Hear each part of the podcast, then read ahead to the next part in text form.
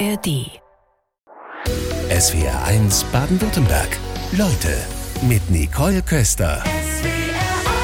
Ich begrüße ganz herzlich Martina und Martin Talamona. Einen schönen guten Morgen. Guten Morgen. Guten Morgen.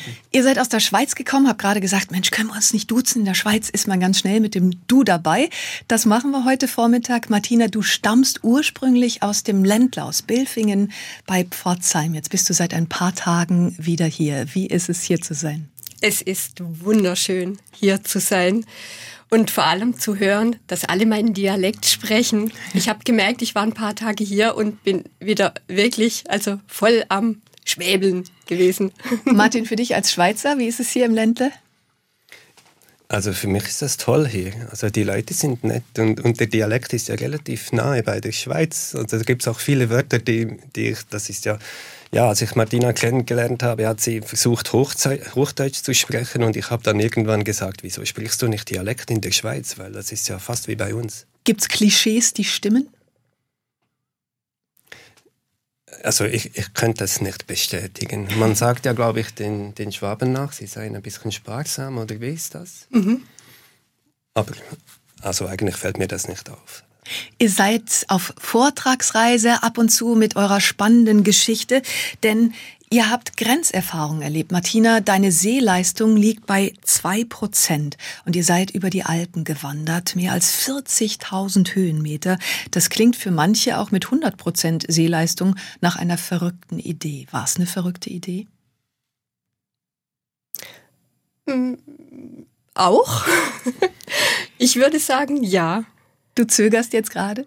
Also ja, es klingt im ersten Moment nach einer verrückten Idee. Als wir zum ersten Mal über die Idee gesprochen, fand ich das tatsächlich auch.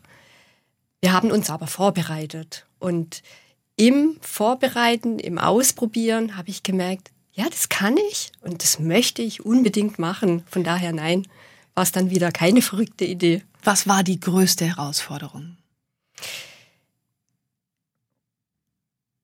Die größte Herausforderung für mich war tatsächlich, dass ich es mir nicht vorstellen konnte. Wir waren drei Monate lang unterwegs, von Zürich bis ans Meer nach Triest. Und ich war zu dem Zeitpunkt noch nicht so Weitwander, Fernwander erprobt. Ich konnte mir das einfach nicht vorstellen. Und das da war für mich die größte Herausforderung. Ich würde dir jetzt gar nicht anmerken, dass du mich nicht wirklich sehen kannst, weil du guckst mir in die Augen. Was nimmst du denn aktuell wahr? Was mir fehlt durch meine Erkrankung ist das zentrale Sehvermögen. Das heißt, so in der Mitte vom Gesichtsfeld bin ich vollständig blind und die zwei Prozent, die ich sehen kann, das sind Sinneszellen, die noch intakt sind am Rand der Netzhaut. Das heißt, wenn ich dich anschaue, Nicole, sehe ich dich nur schemenhaft. Also ich kann dein Gesicht tatsächlich gar nicht sehen. Ich kann aber die Umrisse so ein bisschen erahnen. Und was ich relativ gut sehen kann, ist der Hintergrund. Mit zwei Prozent Sehleistung über die Alpen. Martina, wann hast du denn eigentlich gemerkt, dass dein Sehvermögen schwindet? Die Erkrankung wurde 2017 festgestellt und ähm, ich habe mir damals gar nicht viel dabei gedacht. Ich habe bemerkt, dass ich schlechter sehen kann. Ich trage allerdings schon eine Brille, seit ich 18 bin. Und habe wirklich gedacht, okay, jetzt haben sich, jetzt bin ich über 40, jetzt haben sich die Augen verschlechtert und habe mir wirklich nichts dabei gedacht. Der normale bin, Lauf der Dinge, ne? Genau. Ja. Ich bin zum Optiker gegangen, habe gedacht, ich brauche eine neue Brille und der Optiker hat dann zu mir gesagt, Frau Talamona, da stimmt was nicht. Ich, ich kann machen, was ich möchte. Ich krieg's nur noch auf 60 Prozent korrigiert. Gehen Sie doch bitte mal zum Augenarzt. Und dann bin ich zum Augenarzt gegangen und dann schließlich in die ähm, Uniklinik, in die Augenklinik und dort wurde dann die Erkrankung festgestellt. Die Erkrankung, die ich habe, die heißt Morbus Stargardt. Das ist eine genetisch bedingte, fortschreitende Netzhauterkrankung, die relativ selten ist. Ich habe gelesen, dass in Deutschland ca. 8000 Menschen davon betroffen sind. Genetisch bedingt heißt das, jemand bei dir in der Familie ist ebenfalls davon betroffen? wurde genetisch untersucht. Meine Eltern haben dann auch irgendwie Blut abgegeben, damit es untersucht werden kann. Solche genetischen Untersuchungen dauern unglaublich lange. Ähm, und da hat sich das festgestellt, dass das tatsächlich genetisch bedingt ist. Tatsächlich ist es aber in unserer Familie nicht bekannt. Also wir kennen kein Familienmitglied, das schon so eine Erkrankung hatte. Wie ist die Krankheit dann fortgeschritten? Als ich die Diagnose 2017 erhalten habe, ähm, haben mir die Ärzte gesagt, dass der Verlauf bei so einer Erkrankung unklar ist. Das ist bei jedem Patienten, bei jeder Patientin unterschiedlich. Ähm, üblicherweise, ähm, also es kann in, es kann schnell gehen, es kann ganz langsam gehen und es kann so in Schüben passieren. Also es kann sein, dass sich verschlechtert und dann langsamer, also mal stehen bleibt und dann wieder, wieder sich verschlechtert. Und ähm, als ich 2017 in der Klinik war, sagten mir die Ärzte, sie können mir nicht sagen, wie es weitergeht. Ich habe damals noch eine Sehfähigkeit von 60 Prozent gehabt. Ich soll doch in einem Jahr mal wiederkommen und kontrollieren. Und ein Jahr später hatte ich tatsächlich schon das Endstadium erreicht. Also ich habe dann innerhalb von zwölf Monaten 95 Prozent meiner Sehfähigkeit verloren. Also dann nach zwölf Monaten fünf Prozent, heute sind es jetzt noch zwei Prozent. Du erzählst es gerade so locker. Ich könnte mir dennoch vorstellen, das zu erleben, das zieht einen in ein unglaubliches Loch. Wie war das? Das war schrecklich. Das war schrecklich. Ich muss allerdings sagen, im ersten Moment ist es einfach, also ich glaube Schock. Ja. Es ist Schock. Also Du hörst etwas, das du definitiv nicht hören möchtest. Und bei mir war das fiese, nicht zu wissen, wie es weitergeht. Also die Ärzte sagten mir, das kann langsam gehen. Also dann steigt die Hoffnung, vielleicht geht's bei mir ganz ganz, ganz langsam. Klar. Also vielleicht ist das Endstadium erst erreicht, wenn ich 80 bin oder vielleicht erlebe ich es gar nicht. Ja. Also ich habe mich so an diese Hoffnung geklammert und die Vorstellung, dass es doch schneller gehen könnte, das hat mir so unglaublich viel Angst gemacht. Es war so bedrohlich. Ich glaube, ich konnte es gar nicht so richtig realisieren. Also ich habe es weit, weit von mir geschoben. Martin, wie war das für dich als Partner, da hilflos deiner Partnerin gegenüberzustehen? Ja, es war vor allem schlimm ähm, zuzuschauen, was es mit dir macht. Also ja, die, die Augen, man wusste ja, ich, ich als Partner wusste irgendwann, das wird wahrscheinlich mit den Augen nicht gut rauskommen, aber das für mich persönlich war das gar nicht so das Ding, sondern einfach dieser Prozess zuschauen zu müssen, was das mit Martina macht, wenn sie vor dem Urlaub die zum Beispiel die Waschmaschine noch bedienen kann und nach dem Urlaub nicht mehr. Und, mhm. und man das dann so feststellt. Oder ja, man kauft halt einen größeren Fernseher und das reicht dann aber irgendwann auch nicht mehr. Und so all diese Dinge einfach zuzuschauen, das war schon, ja, das war schon hart, ja. Martina, nachdem du die Diagnose der Erkrankung bekommen hattest, wie ging es dir da eigentlich beruflich? Ich habe zu der Zeit als ähm, Personalleiterin gearbeitet, habe voll gearbeitet, also 100 Prozent. Und ich war in der Zeit in einer ähm, beruflich sehr anspruchsvollen Phase. Also ich habe für eine Unternehmensgruppe gearbeitet mit mehreren Unternehmen und wir hatten ganz unterschiedliche Themen ähm, in der Unternehmensgruppe und es war wirklich beruflich sehr herausfordernd. Und dann kam die Diagnose dazu. Was hat das mit dir gemacht? Nichts Gutes leider. ähm, Im ersten Moment, also das mit der Diagnose, das habe ich erstmal weit weg von mir geschoben. Ich habe noch 60 Prozent Sehfähigkeit gehabt, damit konnte ich arbeiten. Genau das habe ich gemacht. Ich habe weitergearbeitet, weil tun konnte ich ja sowieso nichts. Also das muss ich vielleicht noch dazu sagen, für diese Erkrankung, es gibt keinerlei Behandlungsmöglichkeiten. Da muss man einfach abwarten, was passiert. Mhm. Also habe ich weitergearbeitet und es klingt jetzt im ersten Moment irgendwie so, ja, irgendwie, sie kann ja arbeiten und das habe ich auch gemacht, aber 60 Prozent Sehfähigkeit, das ist schon nicht ganz unanstrengend. Also diejenigen, die eine Brille tragen, die können sich das wahrscheinlich gut vorstellen, wenn man mal die Brille verlegt hat und klappt es trotzdem am Computer, aber es braucht sehr viel mehr Anstrengung. Ja. Und so ist es mir auch gegangen. Es ist anstrengend gewesen, mit so einer schlechteren Sicht zu arbeiten. Ich habe zwar eine größere Einstellung am Computer gehabt, aber trotzdem habe ich gemerkt, ich werde langsamer. Das frustriert. Und A und B, die Arbeit ist ja nicht weniger geworden. Ja. Also nochmal, beruflich sehr anspruchsvoll, sehr viel Arbeit. Ich habe auch viel gearbeitet und ich wurde langsamer. Also, was habe ich gemacht? Ich habe mehr gearbeitet abends länger, auch mal am Wochenende. Und dann ist so was ganz Fieses passiert. ich habe mich daran gewöhnt. Für mich ist es normal geworden. Am Anfang war das eine Ausnahme. Ich nehme mir mal die Arbeit mit nach Hause. Ich mache auch mal am Samstag was. Und dann so nach und nach habe ich mich dabei ertappt, dass ich jeden, Sam jeden Abend arbeite und auch oft am Wochenende. Wie und so habe ich dann gemerkt, okay, da, da, da komme ich in was rein. Ähm, so ein Hamsterrad. Ne? Genau, ja. ein Hamsterrad. Und dann kam ein Burnout dazu. Mhm. Wie wurde der diagnostiziert?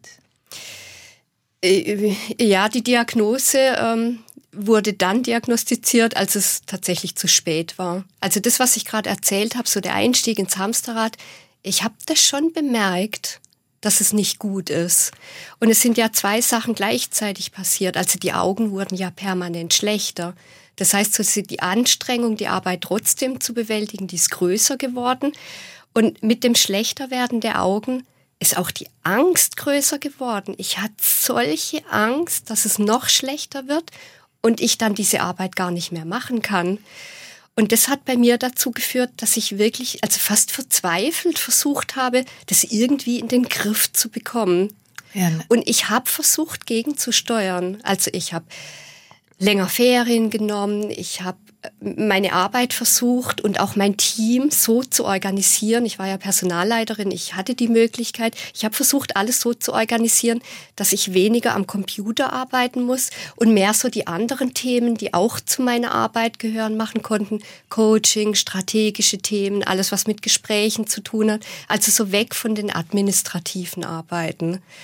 Ähm, Allerdings war so, dass beides zusammen, also die hohe Anstrengung, der Sehverlust, die Angst, also es war einfach, ähm, ich habe es nicht geschafft, gegen, also rechtzeitig gegenzusteuern. Und was passiert ist, ich habe zuerst weniger gearbeitet, also mit einer teilweisen Arbeitsunfähigkeit, als ich gemerkt habe, jetzt geht's gar nicht mehr gut.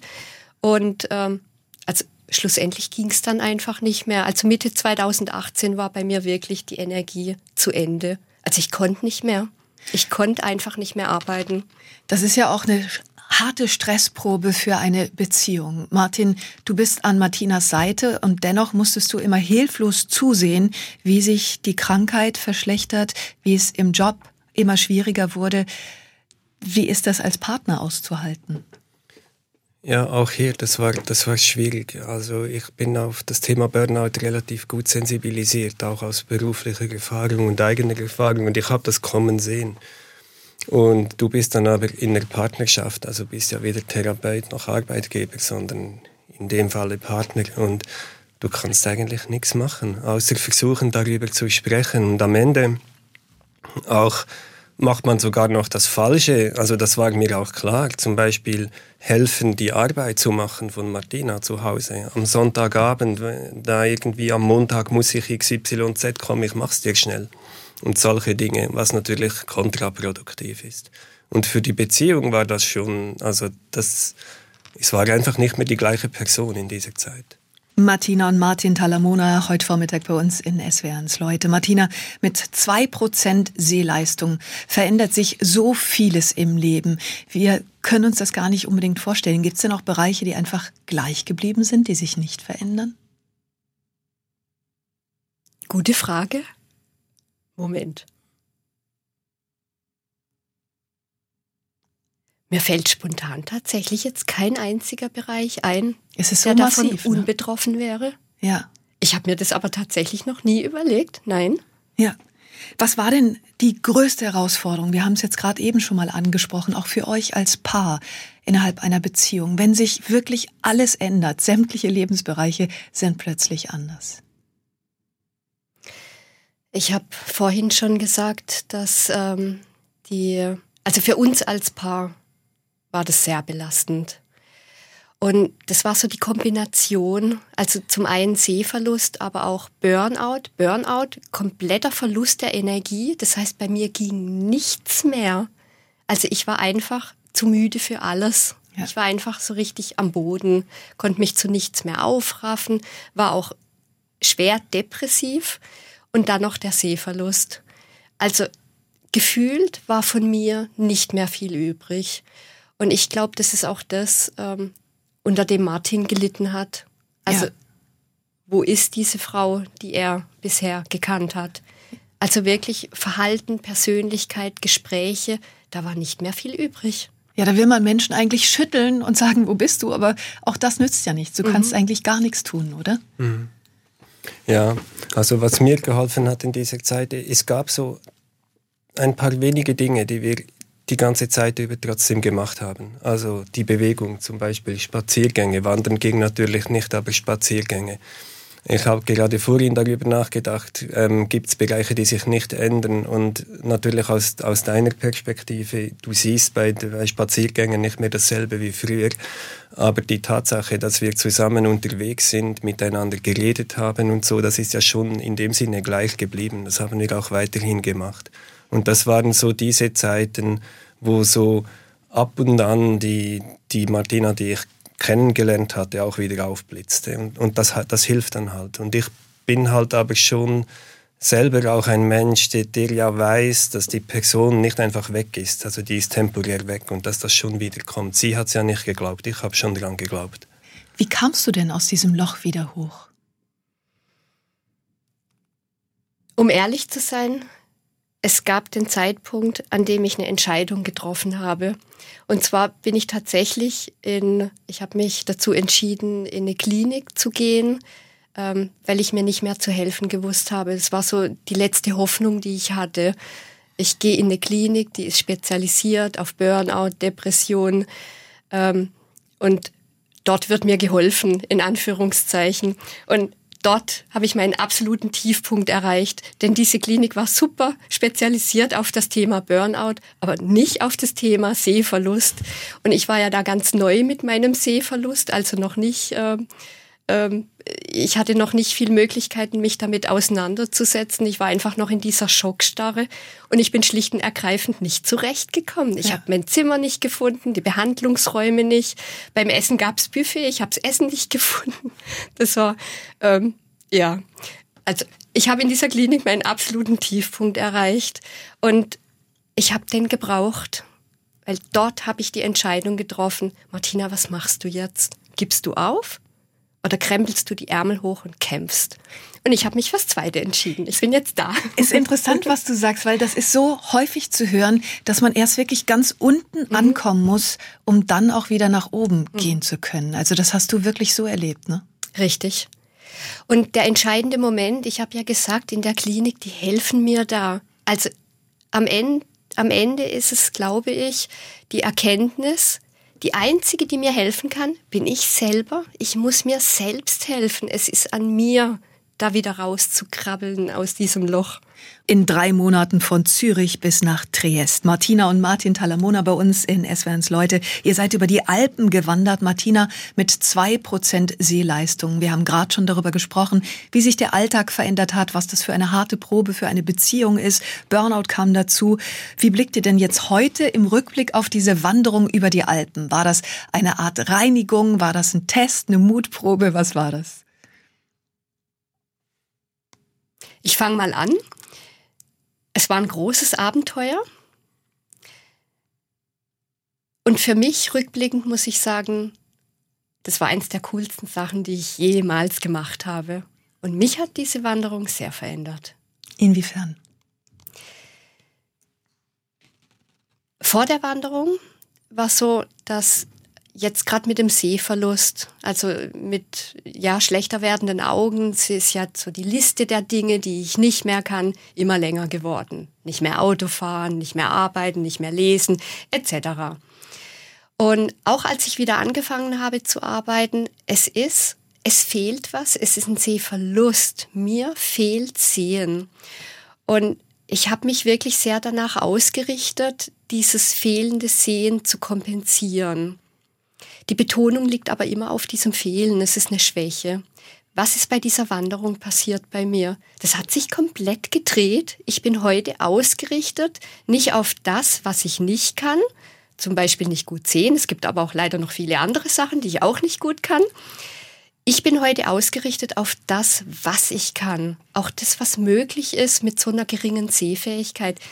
Ich habe diese Wanderung gemacht. Ich kann also ich sehe gut genug für sowas und es gibt mir unglaublichen Auftrieb. Also ich bin heute auf der Seite, was kann ich? 40.000 Höhenmeter gehören dazu. Jetzt alle, die schon mal in den Alpen unterwegs waren, wissen, dass das auch mal ganz, ganz kleine Wege sind. Da geht's auch mal steil runter. Und das alleine sehend ist eine große Herausforderung. Das mit zwei Prozent Sehleistung zu meistern. Wie bist du es strategisch angegangen? Um ganz ehrlich zu sein, ich bin es überhaupt nicht strategisch angegangen. Ich glaube, es ist ein Ausprobieren, ein Üben. Martin hat vorhin erzählt, was wir die ganze Zeit gemacht haben, ist auch, als der Sehverlust noch ganz frisch war und ich wirklich noch sehr ungeübt und hilflos im Orientieren, Laufen, bei den ersten Spaziergängen, also ich bin auch oft gestolpert, also ständig gestolpert, das war nicht so einfach. Und in Bezug auf die Wanderung habe ich gemerkt, es ist wie auch ein Ausprobieren, was geht, wie kann ich mich am besten bewegen, wie komme ich am besten in den Bergen zurecht. Und um nur ein Beispiel zu nennen, die Schuhe. Die Schuhe sind unglaublich wichtig für mich, aber das kann ich nicht strategisch angehen. Das war wirklich ein Herausfinden. Es ist nämlich so, wenn ich in ein Schuhgeschäft gehe und sage, ich brauche Bergschuhe, ich möchte die Alpen überqueren, da kriegt man so mega Bergstiefel mit ganz dicken Sohlen. Wenn ich solche Schuhe trage in den Bergen, bin ich tatsächlich im wahrsten Sinne des Wortes behindert, denn ich spüre den Boden nicht. Ach, was brauchst du? Und was ich brauche, sind weiche Schuhe. Also ich habe jetzt am liebsten zum Wandern, es sind Lederschuhe, es sind schon Wanderschuhe, aber sie sind aus Leder und sie haben eher eine weiche Sohle, so dass ich den Boden spüren kann. Weil das sind Informationen, die ich bekomme durch die Füße. Also ich spüre meinen Weg und es hilft mir, mich besser zu orientieren.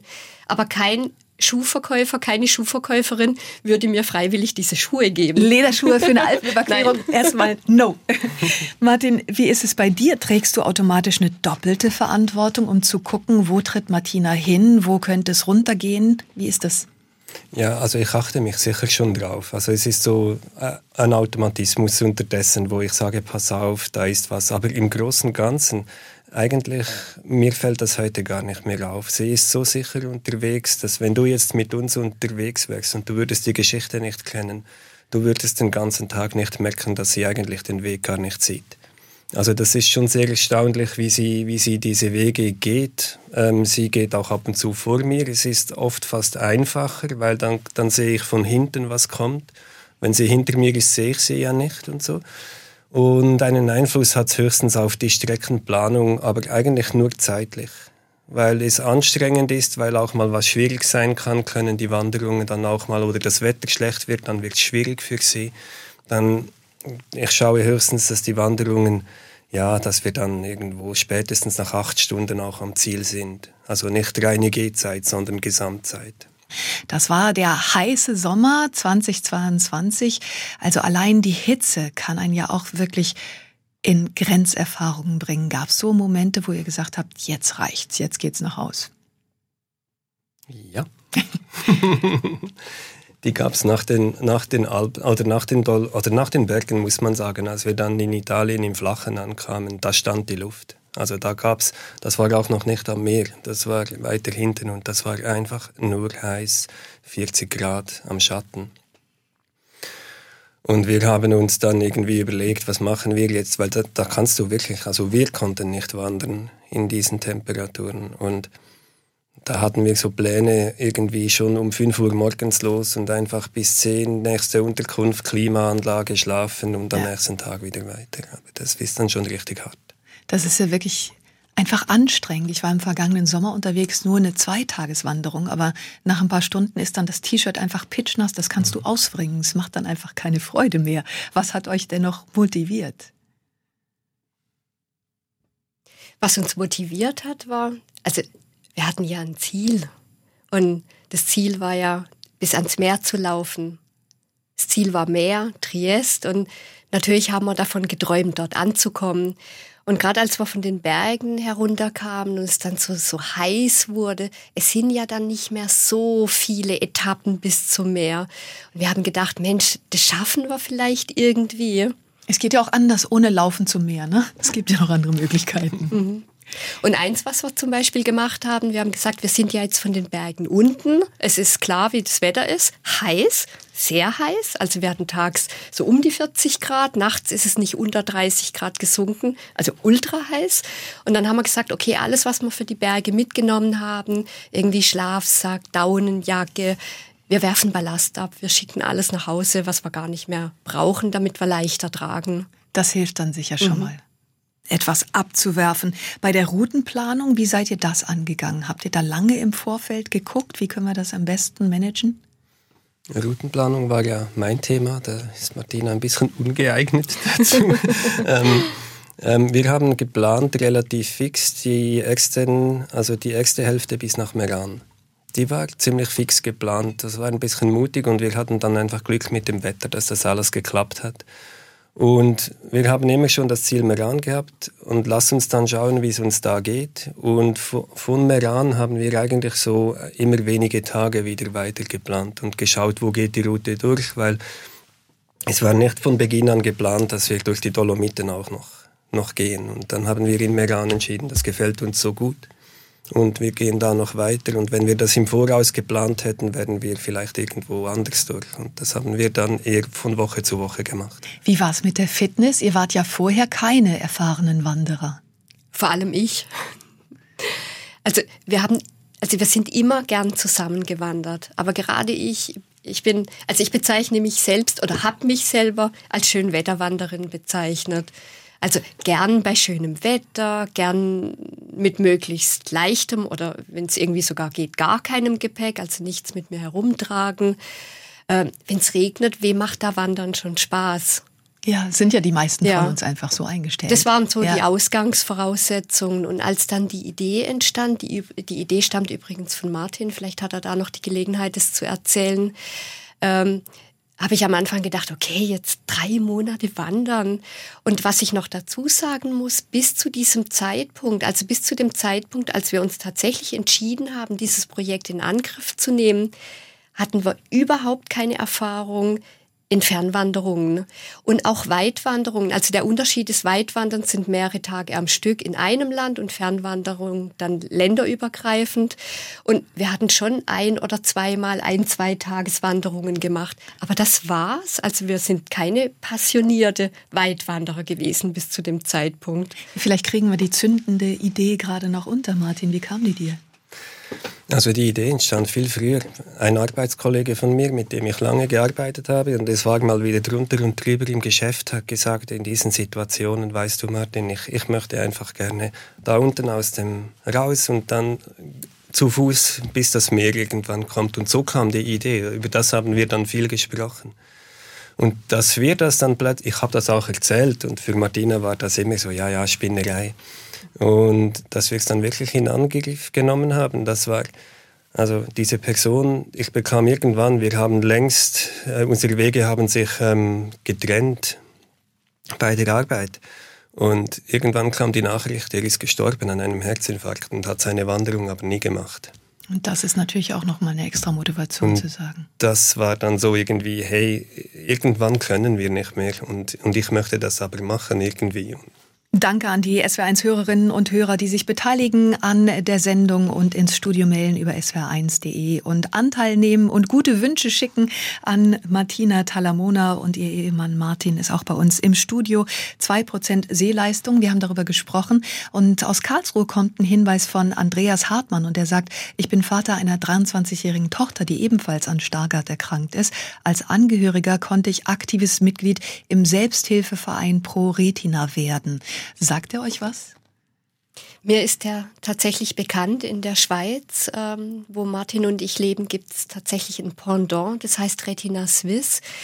Und ähm, wenn ich mich mit dem Thema beschäftige, ich bin auch öfters auf der Pro-Retina-Seite, weil es dort ganz, ganz viele Informationen gibt und viel geteilt wird, als auch über aktuelle Forschungstätigkeiten und Ergebnisse wird dort immer regelmäßig berichtet. Das ist also eine gute Infoquelle. Sehr. Ihr gebt auch Hilfestellung für Menschen in Veränderungsprozessen. Du hast beispielsweise eine Weiterbildung gemacht als Resilienztrainerin. Was war da für dich eine prägende Erfahrung? Auslöser für die Weiterbildung war tatsächlich so meine eigene Erfahrung weil ich so gestaunt habe und so fasziniert war, was möglich ist. Ich habe berichtet vom Sehverlust. Das ist im ersten Moment dramatisch. Ich habe mich wirklich sehr hilflos gefühlt, überfordert, hatte das Gefühl, ich komme mit gar nichts zurecht und habe dann bemerkt im Laufe der Zeit, ich entwickle Strategien, ich vor allem lernen, lernen, lernen, lernen. Ich lerne damit umzugehen und ich komme heute so gut zurecht, wie ich es niemals für möglich gehalten hätte. Mein Gott, ich bin über die Alpen gewandert und durch die Dolomiten. Wer hätte das gedacht? Also ich als allerletztes. Und das ist das Thema Resilienz. Also was hilft uns dabei? Krisen zu überwinden, mit solchen unglaublichen Situationen, wie ich sie erlebt habe, zurechtzukommen. Und das kann man lernen zu einem gewissen Anteil. Und das hat mich fasziniert und deswegen habe ich diese Weiterbildung gemacht. Es war auch meine erste Weiterbildung äh, mit nur noch zwei Prozent Sehfähigkeit. Martin, wenn Menschen zu euch kommen, was gebt ihr dann in erster Linie weiter? Was sind das für Menschen? In welcher Situation befinden die sich? Also bei Martina sind das ähm, viele Menschen, die Ähnliches durchleben, vielleicht auch eine Behinderung oder eine Beeinträchtigung haben oder gesundheitlich ausgefallen sind. Das ist sicher ein großer Teil, wo das Coaching dann von Martina kommt. Ähm, auf meiner Seite sind es mehrheitlich Führungspersonen, die auch Herausforderungen, Ängste haben und sich irgendwo in Gremien bewegen und da vielleicht gestresst sind oder was auch immer. Das ist mehr dieser Fokus. Müsst ihr da manchmal Aufklärungsarbeit leisten, zu sagen, es ist nicht wie beim Arzt, da gibt es eine Pille und dann verschwindet was, sondern es geht um eine Begleitung und am Ende, Martina, du hast es eben gesagt, ja, es kam von dir aus innen, aus dem Innen heraus. Ich erlebe das tatsächlich bei meiner Arbeit im Coaching, ähm, dass ich äh, Kunden habe oder Kundinnen, die gern ein Rezept hätten. Und das hätte ich damals halt auch gern gehabt. Das verstehe ich sehr gut. Also ich kann es nachempfinden und davon, ich profitiere natürlich sehr von meiner Erfahrung. Aber ich erlebe das tatsächlich, dass ich hätte gerne ein Rezept, ich hätte gerne eine Lösung und zwar eine, die möglichst einfach ist, also nichts kostet. Jede Veränderung kostet ja. Also bitte nicht anstrengend, bitte ich möchte nichts verändern und ich möchte es sofort haben. Und das funktioniert natürlich nicht. Also Coaching ist tatsächlich, es ist eine Hilfestellung in einem Prozess, dass die Person, die ins Coaching kommt, aber tatsächlich selber macht. Martina und Martin Talamona sind bei uns in SWRs Leute. Mit zwei Prozent Seeleistung eine Alpenwanderung, 40.000 Höhenmeter habt ihr geschafft. Steht eigentlich eine nächste Wanderung an, Martina? Ja, wir haben schon einiges ähm, in der Planung. Allerdings ist es so, dass die nächste Wanderung, die wir machen möchten, wir würden gerne Menschen mitnehmen. Wie ist die Idee entstanden, Martin? Die Idee ist entstanden im letzten Herbst, als wir auf einer Weitwanderung waren. Von einer Hütte ging es Richtung Tal und es war so sonnig und wunderschönes Wetter und es hat uns einfach wieder gut getan, früh morgens auf dieser Höhe alleine quasi beim schönen Wetter zu sein. Und wir haben darüber gesprochen, wie gut uns das tut das Wandern und, und wieso das so ist und haben so reflektiert über die Weitwanderung und so weiter und haben gesagt, wenn uns das doch so gut tut und dass Martina so viel gebracht hat und auch mir, das würde doch auch anderen Leuten helfen. Also es wäre doch eine Idee, Leute mitzunehmen, um mit ihnen auch solche Wege zu gehen und sie zu begleiten. Das heißt, das Wandern steht im Vordergrund und da ihr beide auch im Coaching arbeitet, ist das kombiniert oder wie kann ich mir so eine Wanderung vorstellen? Ja, die Idee ist tatsächlich die Kombination. Ähm, allein schon das Wandern macht ganz viel. Es ist Bewegung, es ist Weiterkommen, es ist Weiterkommen mit leichtem Gepäck. Also allein schon das macht sehr viel mit den Menschen. Und unsere Idee ist jetzt, dieses Wandern zu kombinieren mit einem Intensivcoaching-Angebot. Und das Coaching soll nicht während dem Wandern stattfinden, sondern tatsächlich zusätzlich, also außerhalb der Wanderzeit. Habt ihr da eine bestimmte Zielgruppe im Kopf? Grundsätzlich alle Menschen, die sagen, sie möchten einen Schritt weiterkommen. Also ich habe ich hab Ängste oder Herausforderungen und ich möchte das irgendwie bewältigen und ich bin auch bereit, mich, mir dafür Zeit zu nehmen. Ähm, Natürlich, unser beider Background ist, ist natürlich so geschäftlicher Natur. Also Führungsleute oder Leute, die bei der Arbeit irgendwo am Limit laufen und so. Das ist sicher eine Zielgruppe, das muss aber nicht diese Zielgruppe sein. Da ist es dann häufig besonders schwer, sich dann mal rauszuziehen, wahrscheinlich ja. auch, ne? Und diese Überwindung zu finden. Mhm. Ich bin mir sicher, viele kennen das Gefühl, ähm, irgendwas stimmt nicht. Bin ich am richtigen Ort? Lebe ich das Leben, das ich möchte? Muss das wirklich immer so sein? Solche Gefühle aber können nicht so richtig den Finger drauflegen. Also was ist nicht gut? Was möchte ich gern verändern? Aber dass ich was verändern möchte, das spüre ich vielleicht. Und diese Menschen sprechen wir an, weil wir davon überzeugt sind, dass wenn sich Menschen Zeit nehmen, sich auf den Weg machen, sagen, ich möchte es gern rausfinden und sich ja überlegen, was ist der nächste Schritt, die sind bei uns richtig. Einige SWR1-Hörerinnen und Hörer haben sich gemeldet, Petra zum Beispiel, mit einem Buchtipp und sie empfiehlt, das hat sie vor kurzem gelesen, Der Salzpfad handelt von einem Paar, das in England von der Southwest Coast Path wandert. Er ist krank und die Wanderung ist eine Art Therapie. Sehr lesenswert, sagt Petra. Sagt euch dieses Buch was? Ich kenne dieses Buch, ich habe es gelesen. Ähm, meine Mutter hat es entdeckt und hat es mir empfohlen und ich war wirklich auch sehr begeistert. Ich kann das nur empfehlen. Habt ihr darüber nachgedacht, selbst ein Buch zu schreiben über eure Geschichte? Ja, immer wieder. Also das ist immer ein Thema, dass man diese Geschichte in ein Buch packen sollte. Ähm, wir sind nicht weiter bis jetzt, als immer über den Titel zu spekulieren. Der wäre wie? ja, wie wäre der Titel? Also ähm, meine Stimme dazu ist, dass das Buch heißt Bei nächster Gelegenheit geradeaus. Und es hat eine Doppeldeutigkeit, ähm, weil wir oft mit dem Navi unterwegs waren beim Wandern. Und Martins Navi, also er ist der Navigator bei unseren Wanderungen, sagt dann halt oft irgendwelche Kommandos und zum Beispiel bei nächster Gelegenheit geradeaus. Und im übertragenen Sinne ist es tatsächlich auch der Weg, den gerade ich gemacht habe. Also es ist ein Weg und wenn du nicht weißt, geht's rechts oder links oder soll ich umdrehen, lauf einfach mal weiter. Mach den nächsten Schritt und find raus, wie es ist. Und wenn's verkehrt ist, drehst du halt um. Martin, dein Arbeitstitel? Mein Arbeitstitel ist Befindlichkeiten. Gibt es dazu auch eine Geschichte? Ja, wir haben auch bei, bei den Wanderungen, also man ist da zusammen unterwegs und das ist ja, also es gibt auch Paare, die das nicht überstehen, wenn man drei Monate zusammen wandert, gehe ich mal davon aus. Also auch wir haben Befindlichkeiten, sie hat und ich habe. Und damit muss man sich dann auseinandersetzen. Und auch die Geschichte vorher handelt ja viel von auch irgendwelchen Befindlichkeiten, die einem im Weg stehen oder eben nicht. Und also sind wir gespannt, auf welchen Titel ihr euch dann einigen werdet. Danke fürs offene Erzählen heute Vormittag. SWR 1 Baden-Württemberg. Leute, wir nehmen uns die Zeit.